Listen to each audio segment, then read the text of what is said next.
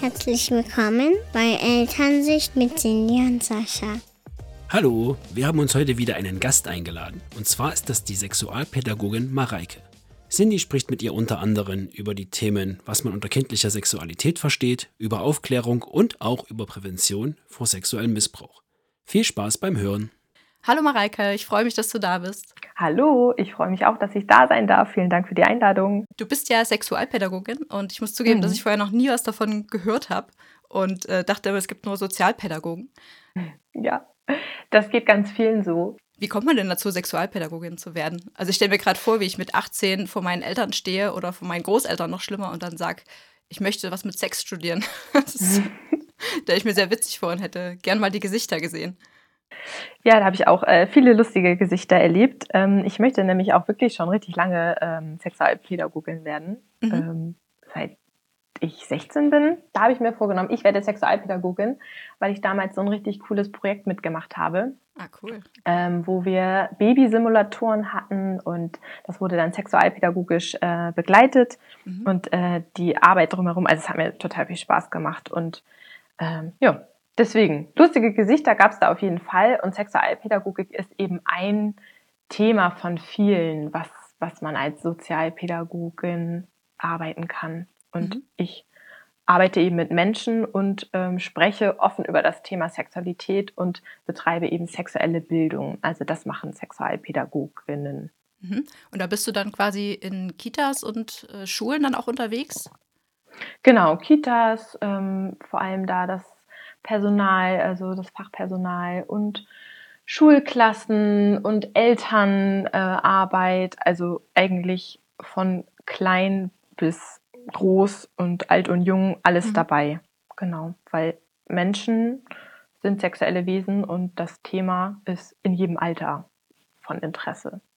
Ja, wir sprechen ja heute über die kindliche Sexualität auch. Mhm. Und ja, ich weiß nicht, da könnte ja jetzt einer sagen, Sexualität und Kinder, das passt irgendwie nicht so gut zusammen, ne? weil man als Erwachsene ja immer in erster Linie wirklich an Sex auch denkt, den Kinder ja nicht haben.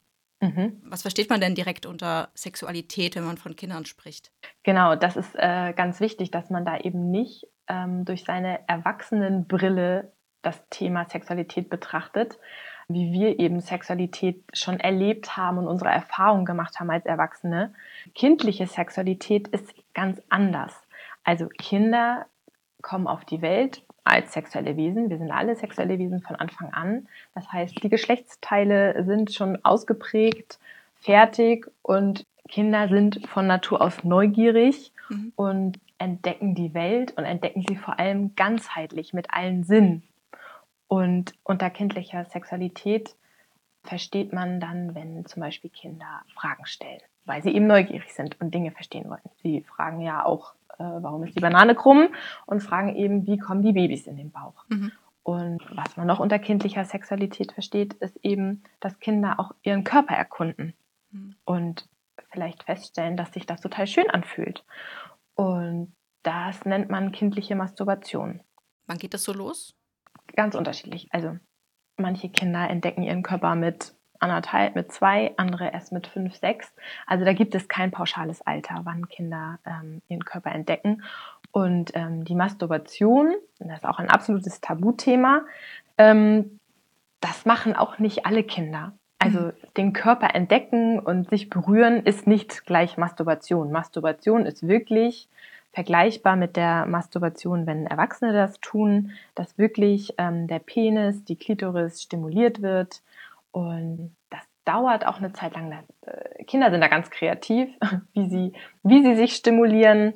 Die reiben sich auch an Kissen, an Stühlen, auf dem Boden. Also da ist der Kreativität kein, keine Grenzen gesetzt. Kuscheltiere werden auch gerne eingesetzt. Mhm, okay. Und die werden auch richtig rot dabei und schwitzen und können eben auch einen Orgasmus bekommen. Also das meinte ich eben mit, wir kommen als fertige sexuelle Wesen auf die Welt. Ja, total interessant. Hätte ich nie gedacht, dass es schon funktioniert. Na klar, wenn alles schon ausgebildet ist, warum ja. nicht, ne? Mhm. Interessant. Und deswegen oft sind Eltern dann total verwundert über diesen Zustand, wenn sie ihr Kind dann eben so auch ekstatisch da auf dem Boden liegen sehen oder so auch völlig ähm, wie in Trance. Aber mhm. es ist wirklich ein Orgasmus, wie wir Erwachsenen ihn erleben. Ja. Und warum machen Kinder das? weil es sich schön anfühlt, weil sie dadurch auch Stress abbauen können. Viele machen das vorm Schlafen, mittags oder abends. Hm, Entspannung. Und danach ist man super entspannt. Genau, das mhm. kennen wir eben. Kennen wir ja von uns selbst auch. Genau, warum masturbieren wir, ne? Also ich meine, es genau. ist ja bei Erwachsenen auch teilweise noch Tabuthema, ne? dass man sich da irgendwie berührt. Und also ja. man wird automatisch irgendwie rot, wenn man darüber spricht. Also ich zumindest. Keine Ahnung. Liegt wahrscheinlich auch ein bisschen an der Aufklärung, die ich hatte. ja. Genau, und dann eben bei Kindern ist halt nochmal eine, eine Stufe schärfer. Und als Eltern neigt man da ja schon irgendwie dazu, zu überlegen, ist das jetzt normal und äh, was mache ich denn jetzt und soll ich das unterbinden oder wie gehe ich jetzt damit um allgemein? Ne? Das ist ja, mm, ja, das, das äh, erlebe ich so. Das geht ganz, ganz vielen Eltern so. Und ähm, ja, wie geht man damit um? Man kann sein Kind einfach machen lassen, solange seine Privatsphäre und Intimsphäre geschützt und gewahrt bleibt. Mhm. Also ähm, wenn das jetzt eben bei Familienfesten stattfindet, im Supermarkt, äh, in der Kita, mitten im Gruppengeschehen, mhm. ähm, dann sollte eben geguckt werden, dass das Kind zur Seite genommen wird und gesagt wird, hey, das ist voll schön, was du da machst und auch total okay, aber ähm, schau mal, dass du das machst, wenn du ungestört bist. Das ist eine Sache, die ähm, macht man wenn man alleine ist. Mhm. Und das dauert auch, das ist nicht von heute auf morgen umgesetzt. Das muss man dem Kind vielleicht auch öfter erklären. Ähm, also Kinder müssen eben erst lernen, dass Sexualität einen Ort braucht. Kinder kommen als unbeschriebenes Blatt auf die Welt und sind schamlos, ähm, haben erstmal keine Schamgrenzen und denken sich ja auch nichts dabei. Also die machen das ja auch nicht äh, zielgerichtet, wie wir Erwachsenen. Oh, heute masturbiere ich mal, weil ich habe Bock und ich bin irgendwie angespannt und danach kann ich besser schlafen. Das mhm. ist Erwachsenendenken. Kinder, die machen das im Spiel. Also viele Kinder fassen sich im Spiel ja auch ganz unbedacht einfach in, in den Schritt ja. und merken dann, oh, das fühlt sich schön an. Also es ist eigentlich eher das, was im Kopf der Eltern passiert. Ne? Also dieses, diese Scham, die haben die einfach noch nicht. Wann geht, das, wann geht das los, dass sie sich schämen dann für ihren Körper? Es gibt ja ganz oft, also so gerade so Schulkinder, denke ich da sofort dran, mhm. dass die dann irgendwie anfangen, sie wollen alleine im Bad sein und sich ausziehen und der Papa darf nicht mehr mit rein oder die Mama darf nicht mehr mit rein. Und ähm, genau. das ist ja auf die Scham dann zurückzuführen. Ne? Wann geht das ungefähr los? Genau, die natürlichen Schamgrenzen, die sind sowieso von Kind zu Kind ähm, unterschiedlich ausgeprägt, aber so im Grundschulalter, da fängt das so an, dass Kinder ähm, genau sich langsam anfangen abzugrenzen und eben mehr Schamgrenzen entwickeln. Und das ist ja auch gut, dass wir Scham haben, die schützt uns ja einfach auch. Mhm. Ähm, aber so Kleinkinder, die sind eben ganz häufig schamlos und machen, ziehen dann im Supermarkt blank und wo man da steht und denkt, oh Gott, oh Gott. Aber Kinder denken sich da halt erstmal noch nichts bei. Ja. Aber so genau im Grundschulalter, da sollte das dann spätestens losgehen mit der Scham. Hm. Ja, das wird dann ja auch wahrscheinlich verstärkt dann durch die anderen Kinder und was die dann auch ja, aus genau. ihrem Elternhaus auch mitbringen. Ne? Also es gibt ja auch Eltern, die da verschieden mit diesem Thema gerade Nacktheit mhm. umgehen, auch zu Hause wahrscheinlich, ne? dass dann ja. eine Familie aufgeschlossener ist und nackt durch die Wohnung springt und die andere dann eben ja doch eher bekleidet ist und äh, sich ins Badezimmer zurückzieht. Das mhm. ja, ist ja ganz unterschiedlich. Mhm. Ja, genau. Das, das prägt halt. Ne? Also deswegen, ähm, wir Erwachsenen kann man sich so vorstellen, wir haben halt alle unseren Rucksack mit all unseren Erfahrungen und auch solchen Haltungen zum Thema Sexualität, wie wir sie eben in unserem Elternhaus erlebt haben oder nicht erlebt haben. Mhm. Ähm, also selbst wenn man nicht über das Thema Sexualität spricht, ist das Sexualerziehung. Mhm. Also man lebt dann eben seinem Kind vor, das ist ein Tabuthema. Also man kann nicht nicht äh, Sexualerziehung machen. Ja, also alles durch Vorleben, ne? Genau. Genau. Und würdest du sagen, es ist also besser, wenn wir jetzt hier nackt durch die Wohnung laufen, als wenn wir das eben nicht tun, damit das Kind einen offeneren Umgang lernt damit? Also es bringt nichts, wenn ich mich dabei total unwohl fühle und ähm, das jetzt nur mache, damit mein Kind ein positives, offenes Verhältnis zur Sexualität bekommt. Mein Kind würde trotzdem spüren, dass da irgendwas gerade falsch läuft. Mhm. Kinder haben so feine Antennen. Also wichtig ist einfach, dass man authentisch ist, dass man Nacktheit, klar, es ist, wir sind ja alle, sehen alle gleich aus und mhm. natürlich wäre das schön, wenn wir einfach alle ähm, vor unseren Kindern ganz normal nackt aus der Dusche kommen, aber wenn einem das total ja, Bauchschmerzen bereitet oder einen das so ähm, beschämt, mhm. dann unangenehm ist, ja. Unangenehm ist, genau, dann ist das auch total okay. Deswegen ist jetzt nicht die Sexualerziehung total schlecht Das ist gut. ich kann mich ja, ja mal kurz entblößen, weil ähm, bei uns im, war das auch gang und gäbe. Und ich muss dazu mhm. sagen, wir kommen ja aus dem Osten. Da mhm. war das ja mit FKK und allem sowieso ein bisschen freizügiger wahrscheinlich. Mhm. Und äh, da wurde das eben auch vorgelebt. Also meine Eltern sind schon nackt durch die Wohnung gelaufen. Und ich empfand das aber immer als nicht so schön für mich selbst. Also gerade, ja gut, ich war dann jugendlich, da war es eh nochmal eine andere Sache wahrscheinlich. Ja. Aber selbst heute würde ich das vielleicht nicht unbedingt tun. Dass mir das wirklich angenehm ist, wenn ich hier durch die Wohnung laufe, so ist es eben nicht. Und ähm, das würde ich jetzt auch nicht so vorleben. Und das ist dann aber nee, kein Problem. Das ist total okay. also da ähm, gibt es wirklich viel wichtigere Dinge, wie zum ja. Beispiel die das Körperwissen. Das ist viel wichtiger, als dass man mal nackt durch die Bude rennt. Mhm. Ähm, also das wäre zum Beispiel so ein super wichtiger Faktor auch zum Thema ähm, ja, Prävention, also mhm. Schutz vor sexuellem Missbrauch, dass wir einfach unsere Kinder von Anfang an die richtigen Körperbezeichnungen äh, beibringen. Und das klappt zum Beispiel total super beim Wickeln. Also von Anfang an, wenn man sein Kind wäscht, kann man die Körperteile benennen. Jetzt äh, wasche ich hier nochmal die Hand und den Arm und den Bauch und den Penis und den Hoden muss ich nochmal sauber machen. Mhm. Oder eben die Vulva. Und ja, es ist die Vulva, was wir außen sehen. Ja.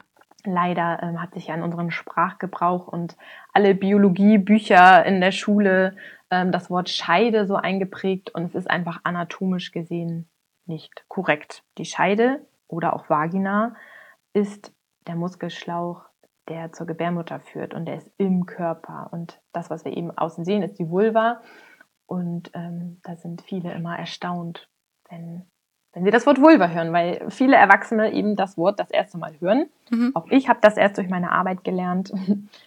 Und es ist auch nie zu spät. Also wenn man jetzt äh, bislang Scheide gesagt hat äh, oder Vagina, es ist nie zu spät für den korrekten Begriff. Kinder dürfen auch sowieso gerne mehrere Wörter kennen, aber es ist eben ganz wichtig, dass wir die korrekten Bezeichnungen nehmen und keine Verniedlichungen oder ähm, abstrakten Kosenamen wie Schmetterling, Schmuckkästchen, mhm. ähm, Schnecke, ja.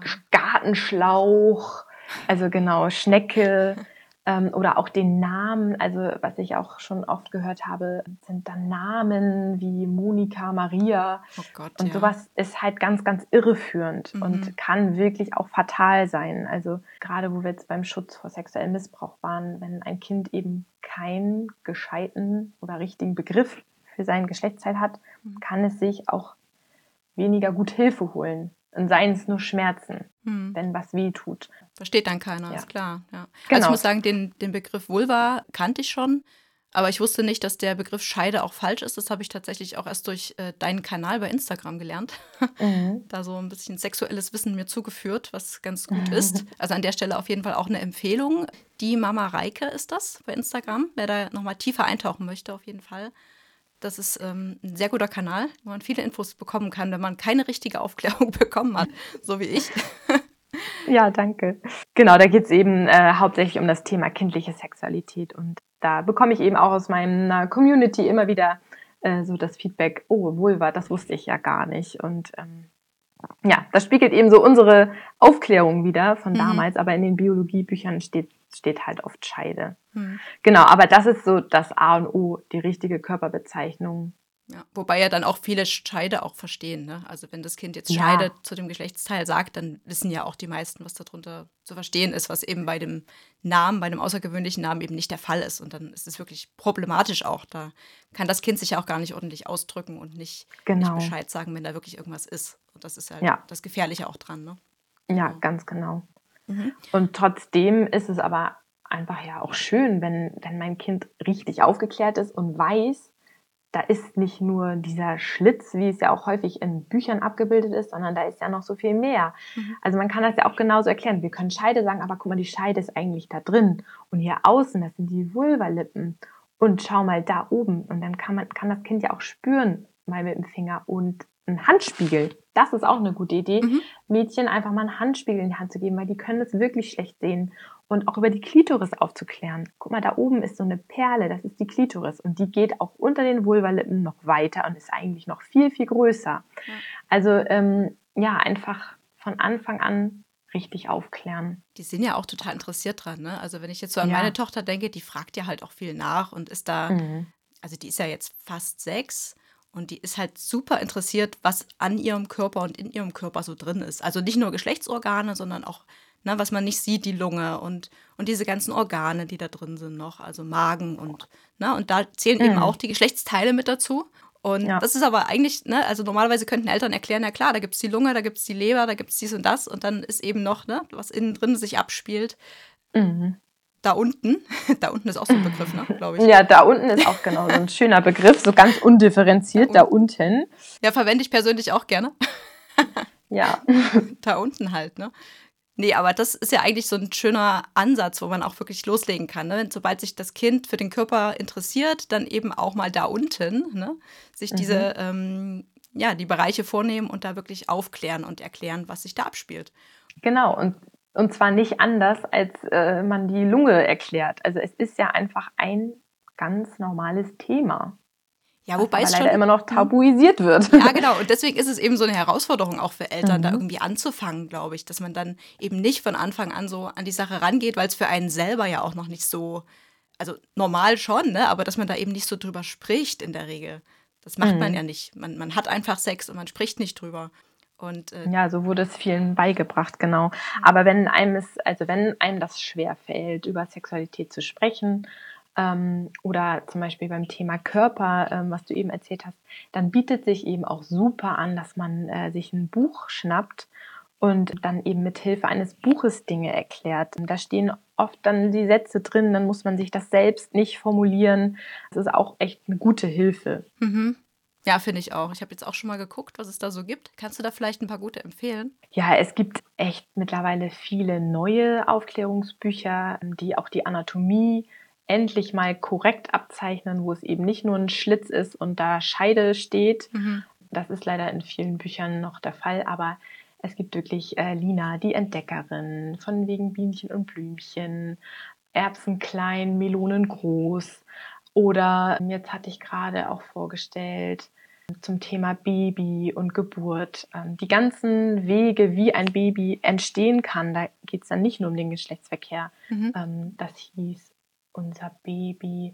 Also da lohnt es sich auch tatsächlich mal auf meinen Kanal zu schauen, denn ich habe in meinen Highlights alle Empfehlungen so meinerseits da abgespeichert und auch nach Alter sortiert. Also es gibt ja einige Bücher, die auch wirklich schon so für die Kleinen sind, ab zwei mhm. und die meisten sind aber so ab vier und die kann man sich aber auch schon mit einem dreijährigen Kind anschauen. Man muss ja auch nicht das ganze Programm äh, abspulen und äh, jede Seite ausführlich vorlesen und besprechen. Man kann ja auch einfach schauen, was interessiert gerade. Mhm. Also einfach gucken, was interessiert gerade das Kind und äh, da dann drauf eingehen. Und man kann sich auch so als Leitsatz merken, wenn ein Kind eine Frage stellt, also wenn es so reif ist, diese Frage erstmal überhaupt zu formulieren, mhm. dann ist es auch reif und alt genug, eine Antwort zu bekommen, eine kindgerechte.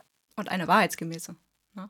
Und eine wahrheitsgemäße, genau. Also vom Storchen braucht man halt gar nicht erst ankommen. Genau, das wäre jetzt meine nächste Frage gewesen. Das ist ja ganz oft so Bienchen und Blümchen und also das, das, ich habe das noch nie kapiert, wie das mit den Blümchen und den Bienchen da äh, ablaufen soll, keine Ahnung.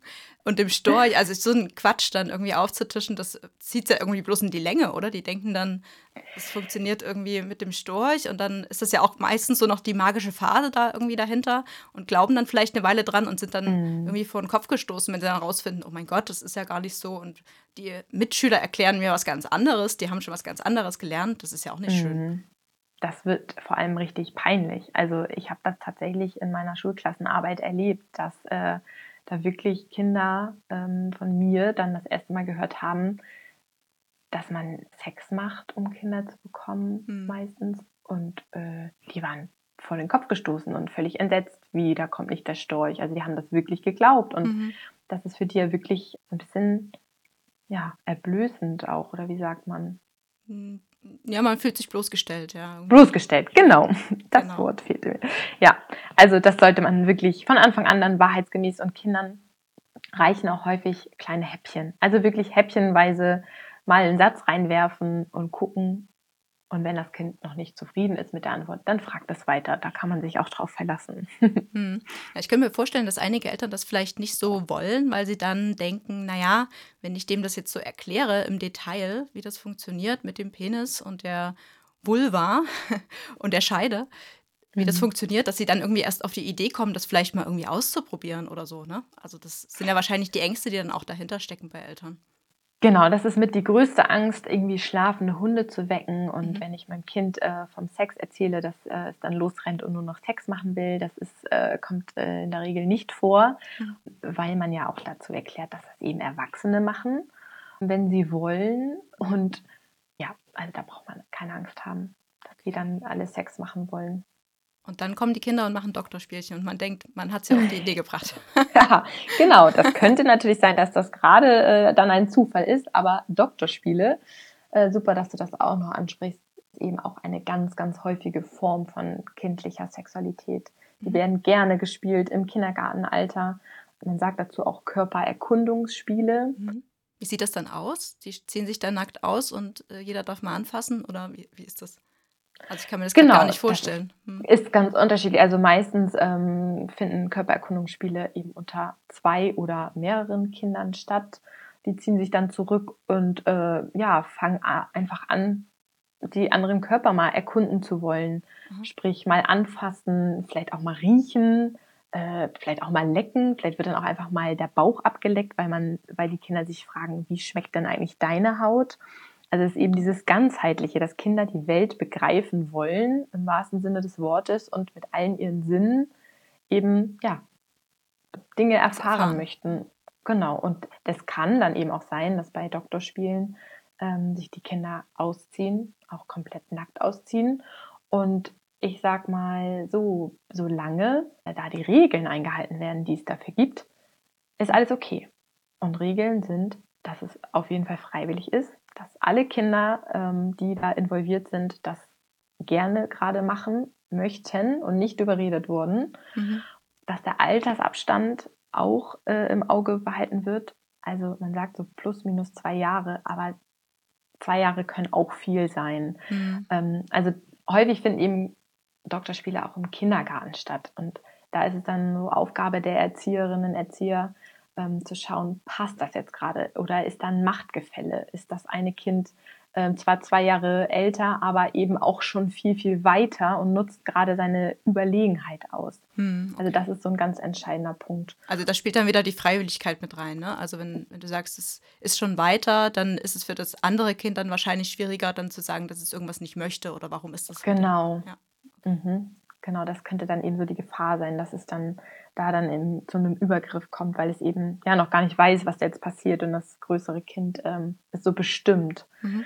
Und äh, dann ist eben auch wichtig, dass äh, ein Nein Nein heißt, also dass man jederzeit Stopp sagen darf und dass dann eben auch Stopp ist und dass nichts in irgendwelche Körperöffnungen eingeführt wird. Mhm. Und diese Regeln sind aber auch so allgemeine Regeln für jedes Spiel eigentlich. Also wir möchten ja auch nicht, dass unsere Kinder sich Erbsen beim Mittagessen in die Nase stecken und ähm, auch so Freiwilligkeit herrscht und ja, Kinder Nein sagen dürfen. Deswegen kann man diese Regeln immer ganz toll einfach mal erklären und äh, die lassen sich dann eben aber auch über diese Körpererkundungsspiele überstülpen oder übertragen. Mhm. Also wenn man den Kindern eh beibringt, wir hauen uns nicht, wir verletzen uns nicht, könnte eben auch die Regel sein, wir stecken nichts irgendwo rein. Genau. So. Außer vielleicht ein Taschentuch ja. in die Nase. Ja, ja, genau. Okay, ja, cool. Okay, das ist gut zu wissen. Also, unsere Kinder sind ja drei Jahre auseinander, das wäre quasi schon zu alt. Und bei Geschwistern ist eh so ein Thema, oder? Die sind sich ja eh so ein bisschen näher. Ja, genau. Da, also Geschwister äh, spielen eben auch gerne Körpererkundungsspiele und da muss man eben auch schauen. Also drei Jahre, ja, wenn das wirklich im Spaß ist und, und freiwillig, also äh, das kann man ja eben als Elternteil dann auch besser abschätzen, wenn man sein Kind wirklich gut kennt, mhm. dann ist das auch okay, solange da keine krassen Überlegenheiten ausgenutzt werden. Mhm. Also das muss man wirklich einfach ein bisschen nach, nach Situation und Kind entscheiden. Aber es kommt eben auch häufig vor, weil, wie du auch sagst, sie sind sich nahe, da bieten sich noch viel mehr Gelegenheiten beim Baden und so weiter. Dass ja, das schon vorkommt. Mh, apropos Baden, also klar, die sitzen zu zweit in der Badewanne und dann kommt, also dann, ja, kann man das beobachten. Wie ist das denn, wenn man mit dem eigenen Kind in der Badewanne sitzt? Das kommt bei uns auch öfter vor. Und mhm. ich meine, also irgendwann wird es ja komisch, ne? Wenn, wenn der Papa dann mit der Tochter oder ich weiß nicht, gibt es da einen bestimmten Zeitpunkt, wo man sagt, das sollte man vielleicht lieber nicht mehr machen unbedingt? Oder äh, ab wann ist es nicht mehr so, ja, wie sage ich das jetzt? Ja, also ab wann sollte Ja, ich weiß, worauf du hinaus willst. Also es ist ähm, tatsächlich immer diese Konstellation der Papa mit der Tochter. Mhm. Ja, warum? Also es ist ja eigentlich total diskriminierend, weil den Papa ja dann irgendwas vorgeworfen wird. Mhm. Aber diese Frage und diese, ähm, diese Sorge, die dahinter steht, die haben eben ganz, ganz viele Eltern. Das ist eine ganz häufige Frage.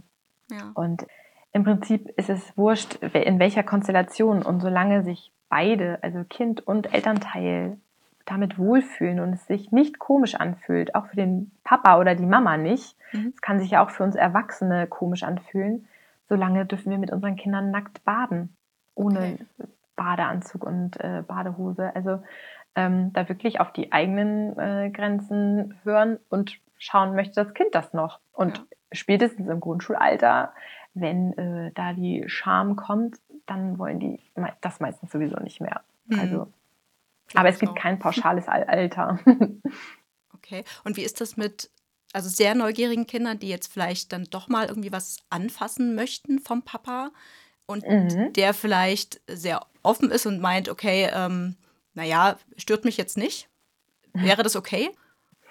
Also, äh, das machen nicht nur sehr neugierige Kinder, sondern okay. eigentlich alle Kinder wollen äh, mindestens einmal anfassen. Vor allem der Penis, der, der baumelt darum, das bietet sich irgendwie an, das ist auf deren Augenhöhe. Das muss man ja auch nochmal äh, sich vor Augen führen, dass das ja einfach auch ja, super spannend und präsent ist. Mhm. Und ähm, ja, vor allem Mädchen, die ja nun keinen Penis haben, können sehr interessiert am Penis sein, weil sie ja auch gar nicht wissen, wie fühlt der sich an. Und ähm, ja, also ich würde jetzt nicht sagen, los, fasst jetzt die Penisse von euren Vätern an, damit ihr wisst, wie sich ein Penis anfühlt. Aber ja, schwierig.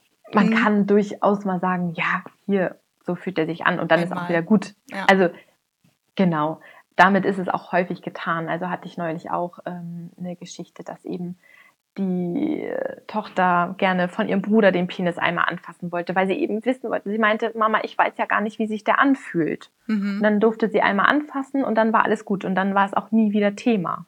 Ja. Also solange man das einfach bespricht mit auch dem Menschen, der den Penis hat und alles freiwillig ist und eben dann besprochen wird, hey, das ist aber sonst eine Grenze, ne? man fasst nicht einfach einen Penis an, mhm. dann ist alles gut. Also man muss das schon dann auch einbetten. Okay. In also würdest du schon sagen, ähm, man sollte eingreifen, wenn einer nicht mehr möchte, ist klar. Also so mhm. bedenkliche Ausmaße gibt es aber im Grunde nicht. Also wenn man so überlegt, Kinder und Masturbation ist auf jeden Fall äh, zwar ein Tabuthema, aber ist absolut normal und auch Doktorspiele sind in Ordnung. Und äh, gibt es noch was anderes, wo du sagst, das, das wäre dann vielleicht nicht mehr normal, wo man aufpassen sollte? wenn es vielleicht zu viel wird, zu viel Masturbation oder weiß ich nicht. Gibt es da was? Ähm, ja, also es gibt schon Kinder, die ganz exzessiv masturbieren. Oft sind es Phasen. Mhm. Und man muss einfach schauen, dass da jetzt nicht der Familienalltag dadurch völlig, völlig gestört ist. Dann, dann könnte man schon mal schauen, okay, woran liegt es? Mhm. Ähm, denn für viele Kinder ist das eben ein Ventil und das könnte zum Beispiel darauf hindeuten, dass ein Kind überfordert ist, äh, gestresst ist. Äh, einige Kinder masturbieren auch äh, vermehrt, wenn, wenn Besuch von irgendwelchen Verwandten ansteht, von irgendwelchen Omas und Opas, weil mhm. die immer besonders streng sind zum Beispiel. Also das könnten dann immer so Indizien sein, okay. könnte. Also es ist aber durchaus normal, dass Kinder phasenweise eben exzessiver masturbieren als in anderen Phasen. Und die Phasen kann man jetzt auch nicht in Zeit benennen. Bei einigen sind es Monate, einige machen das auch Jahre. Mhm, okay. Und solange eben die Privat- und Intimsphäre äh, geschützt ist, ist da alles gut. Okay. Das müssen eben Kinder lernen, dass es nicht überall geht. Also genau. Mhm. Also wenn es den Familienalltag stört oder wenn es irgendwie, ja, wenn man merkt, das tut dem Kind wahrscheinlich dann auch nicht mehr gut irgendwann. Ne? Wenn es wirklich nur in stressigen Situationen zu diesem Mittel greift, dann sollte man sich schon Gedanken machen, was da eigentlich los genau. ist und wie man das ja. vielleicht irgendwie anders abfedern kann. Das ist ja wie mit dem Essen, ne? Es gibt ja auch Kinder, die essen dann emotionales Essen. Ähm, das ist dann quasi eine andere Ausdrucksform von, von Stress beim Kind. Genau. Wir sind ja eigentlich durch äh, die kindliche Sexualität zu den Themen jetzt gekommen. Mhm. Und zwar, also das sind ja diese Ausdrucksformen quasi, ne? Die Doktorspiele. Genau. Und ähm, ja. das Kuscheln mit den, mit den Erwachsenen hattest du auch gesagt, glaube ich, ne? Das die, die Nähe und diese Bindung zu den, zu den Bezugspersonen ist ja auch ein Ausdruck von kindlicher Sexualität. Was ich da ganz genau. spannend fand, dass du geschrieben hattest, glaube ich, in einem deiner Beiträge war, dass sich ja auch Kinder schon verlieben können. Das fand ich total mhm. beeindruckend. Also es gibt ja verschiedene Formen von Liebe, dachte ich zumindest mhm. immer. Ne? Also so diese elterliche Liebe. Klar sagt mein Sohn dann irgendwann mal, ja, Mama, ich, ich liebe dich so oder irgendwie so. Ne? Das ist ja total schön. Aber eben auch so diese äh, Liebe zu anderen Kindern, dass es sowas eben auch schon gibt. Das fand ich total ja. interessant. Und das unterschätzen viele Erwachsene eben und äh, nehmen dann diese Gefühle nicht für voll. Hm. Und wenn eben ein Kindergartenkind nach Hause kommt und sagt, es ist verliebt, oder hat Liebeskummer, dann, äh, dann wäre das schön, wenn man das auch wirklich ernst nimmt. Denn mhm. diese Gefühle, die sind da. Also das Thema Gefühle ist sowieso auch ganz wichtig in der Sexualerziehung. Die Gefühle ähm, ernst nehmen, sehen, benennen, dass Kinder einen Zugang zu ihren Gefühlen haben und mhm. eben wissen, das ist jetzt Traurigkeit, das ist jetzt Freude äh, oder so fühlt sich Verliebtsein an. Ja. Genau. Absolut, genau. Mhm. Okay, also schon auf die Gefühle eingehen und Kinder können auch Liebeskummer haben, klar, wenn sie verliebt sind. Auf jeden Fall sehr wichtig. Man kennt das ja selber. Ich meine, Liebeskummer ist wirklich ein sehr unschönes Gefühl. Mhm. Und ähm, da ist es natürlich umso wichtiger, auch darauf einzugehen. Wahrscheinlich auch, um dann, ja, das im, im Alter oder im Jugendalter dann so ein bisschen auch abzufedern noch. Ne? Also die kennen das dann vielleicht schon. Und äh, wenn man da irgendwie nicht drauf eingeht und die da total alleine lässt, ich weiß nicht, ob die vielleicht irgendeinen Knacks kriegen und sich dann gar nicht mehr trauen, sich irgendwie jemandem so ähm, hinzugeben. Würdest du sagen, das ist, kann da auch eine Rolle spielen? Ja, das und vor allem, wenn ich als Kind schon zu meinen Eltern kommen kann und, und da traurig sein darf, weil ich Liebeskummer habe, dann weiß ich eben auch in, in der Jugend, wenn der Liebeskummer vielleicht noch viel, viel schlimmer ist, ja. dass ich dann eben auch ankommen kann. Und deswegen ist es eben auch so toll und so wünschenswert, einfach einen offenen Umgang mit dem Thema Sexualität zu haben, weil ich einfach nachher in der Pubertät, da lösen sich die Kinder von uns, da sind wir noch der sichere Hafen und wenn unsere Kinder dann mit diesem Thema auch noch zu uns kommen, dann haben wir so viel gewonnen, weil wir wissen alle, unsere Kinder werden auch Liebeskummer haben und unschöne Erfahrungen machen. Das gehört nun mal leider dazu. Mhm. Aber wenn wir eben in der Kindheit dann schon so eine Basis legen können, indem wir eben sagen, hey, das ist ein ganz normales Thema, du kannst immer damit herkommen, du darfst mich alles fragen, da mhm. haben wir wirklich ja, viel gewonnen. Genau. Wir wollen da ja auch unterstützen. Und so ist es ja mit allen Themen auch. Ne? Deswegen ist es ja auch wichtig, auf alle Gefühle irgendwie einzugehen, dass sie merken, genau. sie können wirklich mit allen Problemen auch zu uns kommen und eben auch mit diesem Thema natürlich speziell. Genau. Ja. Wie ist es denn mit der Menstruation? Darüber muss ja auch mal gesprochen werden. So, ja. Ne, also Mädels bekommen ja so im Schnitt mit zwölf ihre erste Regel, habe ich gelesen. Genau, ja, das mhm. Durchschnittsalter ist bei zwölf, wobei auch viele schon ähm, mit neun oder zehn ihre Periode bekommen. Mhm. Und da wäre es ja gut, wenn die schon drüber Bescheid wissen, ne? dass es sowas gibt, erstens und genau. ja, was sie dann auch machen können. Und das erlebe ich äh, leider auch häufig, dass Kinder da nicht drüber aufgeklärt worden sind und es dann auch nachher zu spät war und das wirklich zu traumatisierenden Erlebnissen ähm, geworden ist, wenn mhm. dann plötzlich Blut in der Unterhose ist. Und ja, es ist, es ist halt ein Tabuthema und das, das ist Zeit, das äh, aufzubrechen, weil es ist das Natürlichste der Welt. Ich meine, deswegen sind wir alle hier. Ja. Nur wegen der Menstruation. Sie ist das Fruchtbarkeitszeichen und in einigen Ländern werden Fruchtbarkeitsfeste gefeiert. Mhm. Ähm, da hat das so einen richtig positiven Touch und bei uns ist es immer noch so, ja, schambehaftet, was ekeliges und darüber spricht man nicht und ja, ja also was kann man tun? Mhm. man kann einfach von Anfang an, wenn man selbst seine Periode hat und zum Beispiel auf Toilette. Ich meine, als Eltern, wer geht da alleine auf Toilette? Mhm. Ich war seit drei Jahren nicht mehr alleine auf Toilette. ich habe ja auch zwei kleine Kinder. Und die sehen natürlich dann von Anfang an, wenn man da ähm, die ja, Menstruationsprodukte äh, mhm. zückt, seien es jetzt Binden, Tampons, Periodenwäsche, Menstruationstassen, die Auswahl ist ja riesig. Ja. Und wenn da dann die Frage kommt, Mama, was ist denn das? Das ist ein super Anlass, um einfach schon mal das Wort äh, ja, Menstruation, Periode in den Raum geworfen zu haben und zu erklären, ja, dass wenn äh, Mädchen älter werden und in die Pubertät kommen, dann bluten die aus der Vagina einmal im Monat. Genau, und das ist eigentlich auch ein super Einstieg. Ne? Wenn die dann fragen, warum, dann kann man ja genau. noch mal ein Stückchen tiefer gehen und dann kommt man vielleicht doch irgendwie zu dem Aufklärungsthema an sich nochmal. Genau, mhm. ja. Also das wäre wirklich super wichtig, dass sowohl Mädchen als auch Jungen darüber aufgeklärt werden, weil ähm, ja, einfach um das Thema, für das Thema zu sensibilisieren, mhm. sollten Jungs auch darüber aufgeklärt sein. Beide sollten von dem anderen Geschlecht auch alles Mögliche wissen. Das Thema Pubertät, die Körperveränderung, was sich bei den Jungs verändert, ähm, was sich bei den Mädchen verändert. Das mhm. sollten wirklich alle wissen. Ja, bei Jungs wird das wahrscheinlich noch so ein bisschen vernachlässigt, ne? weil die bluten halt nicht. Die kriegen das nicht so direkt mit, aber natürlich sehen die auch, was die Mütter da machen und dass sie vielleicht einen Tampon in der Hand haben und ähm, stellen ja dann auch Fragen. Das muss man dann ja auch nicht abtun. Nee, genau. Was bei Jungs eher eine Rolle spielt, sind, glaube ich, äh, Pornos. Also, wobei ich weiß nicht, bei Mädchen wahrscheinlich auch. Ich, in dem Alter sind meine Kinder ja noch nicht.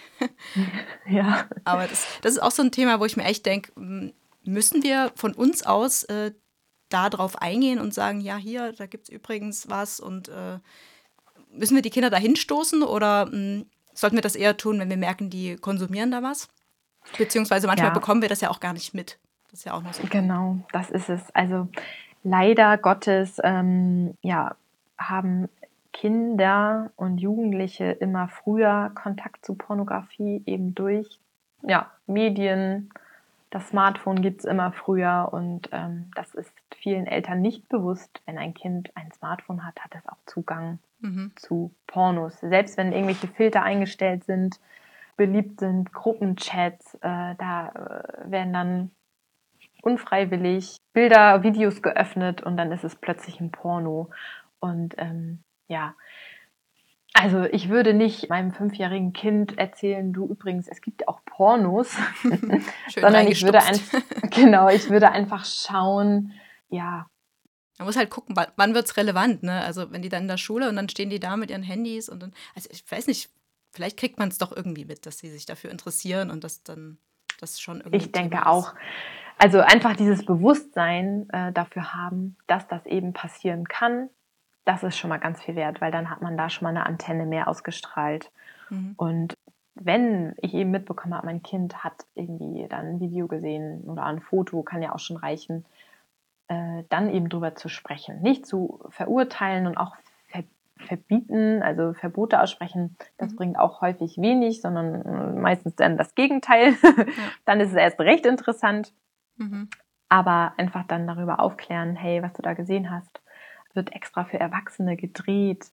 Äh, manche Erwachsene haben, haben, solche und solche Fantasien und mhm. ähm, das ist nichts für Kinder und ja, einfach da so äh, aufklären, dass das nicht der Realität entspricht, weil das ist häufig das Fatale, was mhm. dadurch entsteht, dass Jugendliche eine ganz verzerrte Realität von Sexualität haben. Absolut. Die denken ja. dann eben, all die Sachen, die da praktiziert werden in den Pornos, dass das eben ja die Normalität ist. Genau. Und dem ist ja nicht so.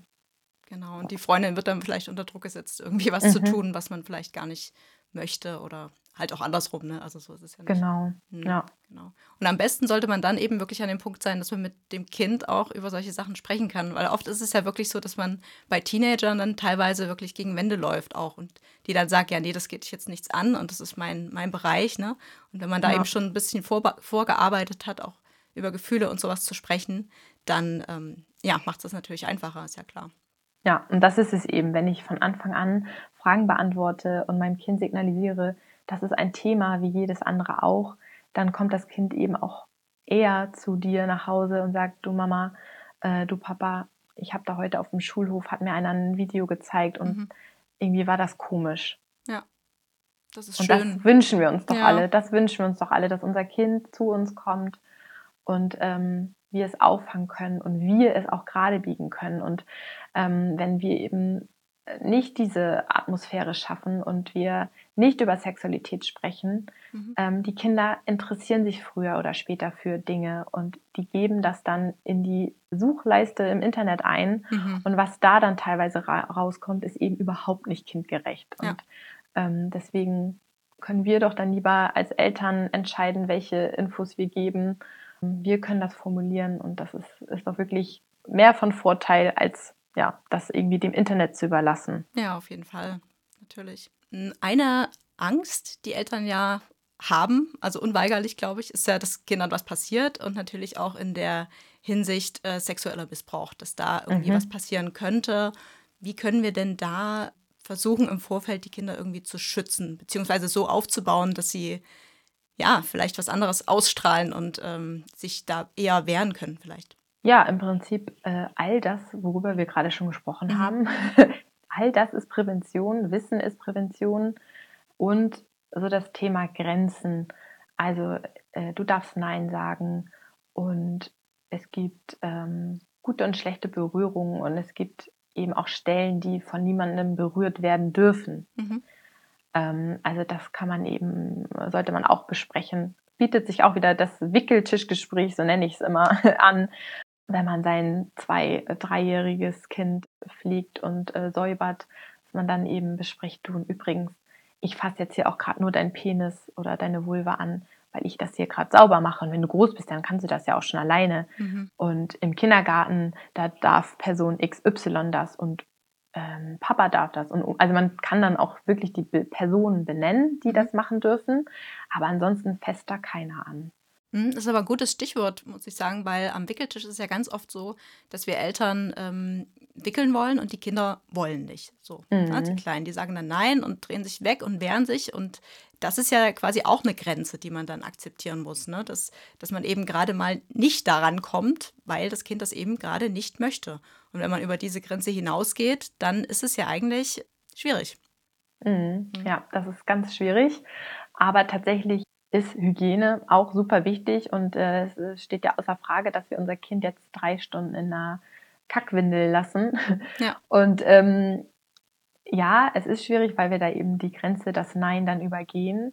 Aber wir haben da ja äh, Handlungsmöglichkeiten, also wie wir das machen. Ja. Und äh, wir packen dann ja nicht unser Kind und ähm, wickeln es unter Geschrei. Also sollten wir das nicht tun, sondern im besten Fall lassen uns dann irgendwas Lustiges einfallen. Kinder lieben Spiele und mhm. dann ja, darf der Bagger mitkommen, die Puppe mitkommen oder die Handpuppe äh, regelt das. Also ja, genau. ich bin da auch manchmal unkreativ, aber irgendwie lässt, fallen einem dann ja doch immer wieder neue Spielchen ein. Oder man wickelt im Stehen, das fällt vielen auch mhm. leichter.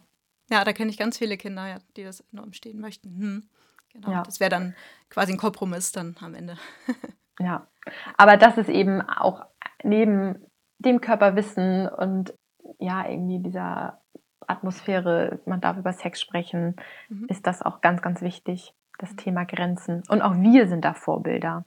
Also es gibt ja auch viele Kinder, die die Angewohnheit haben, am Busen zu streicheln. Mhm oder im Gesicht zu streicheln. Und auch wir dürfen uns abgrenzen. Und das heißt nicht, dass wir unser Kind deswegen nicht lieben. Ja. Nein, aber wir sind Vorbilder und Kinder lernen anhand von Vorbildern. Und wenn ich mich abgrenze und sage, hey, das ist mein Busen oder mein Po, ich möchte da nicht angefasst werden, mhm. dann ähm, ja, ist das schon mal super, weil unser Kind sieht, ah, okay, dein Körper gehört dir, ja. mein Körper gehört mir, darüber darf ich bestimmen. Und das ist, das ist eben auch ganz wichtig für, für Prävention. Da gibt es ja dieses schöne Buch von Mira und das fliegende Haus jetzt. Das haben wir uns direkt genau. gekauft. Mein Körper gehört zu mir, mein Körper ist mein Königreich, heißt es, glaube ich. Ja, ganz toll, das habe ich auch, ja, ja. klasse. Ja, und so ist es ja mit allem. Also ich meine, Kinder dürfen auch mal Nein sagen und das muss akzeptiert werden. Und gerade wenn es um den eigenen Körper geht, da ist eben dann auch wirklich Stopp an manchen Stellen. Und klar gibt es diese Ausnahmen, wenn, na, wenn der, der Po schon wund ist, dann muss eben genau. gewickelt werden, aber dann muss man eben gucken, wie man das irgendwie relativ gewaltfrei dann irgendwie ja. hinkriegt. Ne? Ja. Genau, aber ansonsten ist es das eben auch ganz wichtig, dass wir das Nein akzeptieren. Und das fängt schon mit einem Drücken von Oma oder einem Küsschen von der Tante oder dem Onkel an. Wenn das Kind das nicht möchte, da auch wirklich zu sagen oder für das Kind dann auch einzuspringen und zu sagen, hey, er sagt oder sie sagt gerade Nein zu signalisieren, dass das vielleicht nicht okay ist. Also das ist genau. ja echt so ein Thema, das ist ja auch so ein bisschen zwiegespalten, ne? inwieweit dürfen wir uns äh, in Sachen einmischen. Finde ich bei solchen Themen auch, dass wir da was sagen dürfen. Ja. Siehst du es auch so, richtig. ja? ja, auf jeden Fall, auf jeden Fall.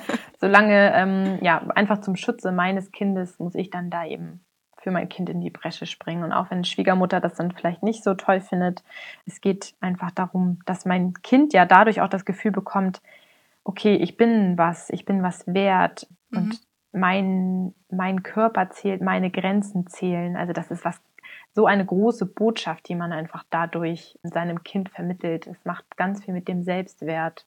Und das ist eben ganz wichtig. Dadurch werden unsere Kinder stark und können sich eben auch im Fall der Fälle ja wehren gegen, mhm. gegen Übergriffe, die ja leider auch nicht von wildfremden Menschen äh, mhm. stattfinden, sondern leider äh, sind Täter, Täterinnen gibt es auch wenige, aber Täter eben häufig im nahen Umfeld, Verwandtenkreis. Ähm, ja, und da wird eben lange Vertrauen aufgebaut und mhm. ähm, da verschwimmen die Grenzen so ähm, dass die Kinder gar nicht merken, ist das jetzt eigentlich gerade falsch. Und deswegen ist es eben so wichtig, dass wir darüber sprechen, mhm. wer darf wo anfassen und wo nicht. Und und den Kindern zu vermitteln, dass sie auf ihre Gefühle auch hören dürfen. Ne? genau, aufs Bauchgefühl, auf jeden Fall, genau. Ja. Deswegen sind die Gefühle so wichtig. Ja. Und das Thema Geheimnisse, das ist auch noch ganz wichtig. Mhm. Denn viele Täter, die ähm, spielen dann äh, diese Geheimniskarte, weil welches Kind liebt keine Geheimnisse? Mhm. Und es gibt eben gute Geheimnisse und schlechte Geheimnisse. Und dieses Thema kann man auch mit seinen Kindern mal thematisieren. Gibt es auch tolle Kinderbücher. Ähm, ja. Finnys Geheimnis zum Beispiel und soll ich es sagen? Also da gibt es auch einige Bücher, ja, weil das ist eben eine ganz fiese Masche und gute Geheimnisse, sowas wie ein Geschenk für Oma, die machen tolle Gefühle und schlechte Geheimnisse, die fühlen sich schwer an, die machen ein doofes Bauchgefühl und die darf man weiter sagen, weil das sind keine echten Geheimnisse. Ja, ganz genau. Sehr schön. Okay, Mareike, ich glaube, wir machen ja. langsam Schluss hier. es fällt von mir ab, dieses äh, für mich schwierige Thema. Ich habe vorhin schon zu Sascha gesagt, eigentlich hätte er das lieber äh, machen sollen. Ich fühle mich da immer so leicht peinlich berührt, wenn ich über sowas spreche. Genau. Nee, äh, wichtig. Ja, auf jeden Fall. Ja, ich danke dir dafür, dass du dir die Zeit genommen hast. Es war ein schönes Gespräch auf jeden Fall und sehr viel Information dabei. Mal gucken, was ich davon umsetzen kann, wie viel ich davon wann umsetze und wann es soweit ist. Genau. Ja, vielen Dank, dass ich da sein durfte. Wie gesagt, besucht auf jeden Fall mal ihr Profil bei Instagram. Das ist wirklich toll. Da werden auch ab und zu Fragen gestellt, die ich mich gar nicht traue zu beantworten, äh, auch für Erwachsene. Schaut unbedingt mal rein. Genau. Hast du eigentlich eine Website? Nee. Nee, noch nicht. Noch nicht. Okay, kommt noch. Mache ich nochmal, ja. Ich bin gespannt. Also erstmal findet man mich nur unter die.mamareike bei Instagram, genau. Ich stelle das auch nochmal in die Show Notes zum Nachlesen. Und dann sage ich Tschüss, Mareike. Tschüss. Ciao.